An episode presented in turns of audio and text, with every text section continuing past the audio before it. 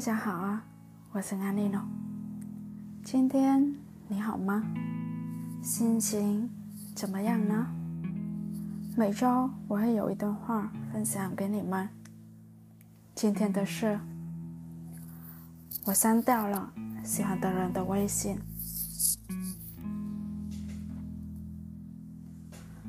我听说一个微信号能添加的好友上限是一万。感觉这个数字很像爱情的隐喻，万中无一的概率，你遇见了他，然后你告别他。假期那我跟朋友出来聚会，真心话大冒险时被问到说，喜欢的第一个人是谁？我几乎想都没想就念了他的名字。后来又输掉游戏，便选了大冒险，结果被要求给这个人发微信。我在通讯录里翻找，有那么一瞬间，记忆也跟着恍惚起来。大概有十年了，故事上讲至今。我手指划过屏幕，直到七百八十六个朋友这句收尾出现，始终没看见熟悉的名字，心里这才定了音。看来我们的确各自归于人海，不属于对方的列表了。当时吵架，几次删掉再加回，如今已经想不起来那个人最后是以什么方式消失的。也许是我下定决心点了删除，也许是换手机的时候没有选择把它同步，又或者是他先抹掉一些痕迹，在我浑然未觉的时光里。时间总会冲散没有牵住彼此的人。然后让所有执念逐过境迁，变成不再发送的对话框，以及没有留在列表里的名字。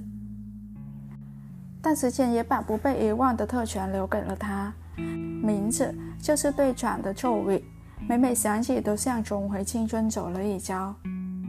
我人生中第一个爱的男孩，他站在十六岁的刻度上，是皂角的气味。利落的板唇和五百毫升的百事可乐，也是凌乱的书桌、不太好看的字体，以及皱巴巴的写着“我喜欢你”的小纸条。遇见他之前，不知道如果在意的人坐轿时站在后排，我会紧张的动作僵硬。没试过用脚步丈量篮球场的长和宽，也不知道绕着操场走上一圈要多久。原来路灯是可以把两个人的影子叠在一起，而接吻是不需要一直踮脚的。那时候的爱，真挚又笨拙。即便后来遇见很多人，爱上很多人，但第一次心动，第一次坚守，第一次为他流泪，如此种种，都会因为那个人而站在了原点，而被完整的带入岁月，像瞬间答出他的名字一样清晰。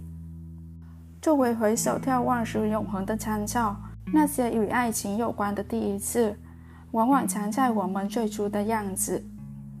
光良有一首歌叫《第一次》，评论区里近乎一万条回复，都是在故事的结局处写开始。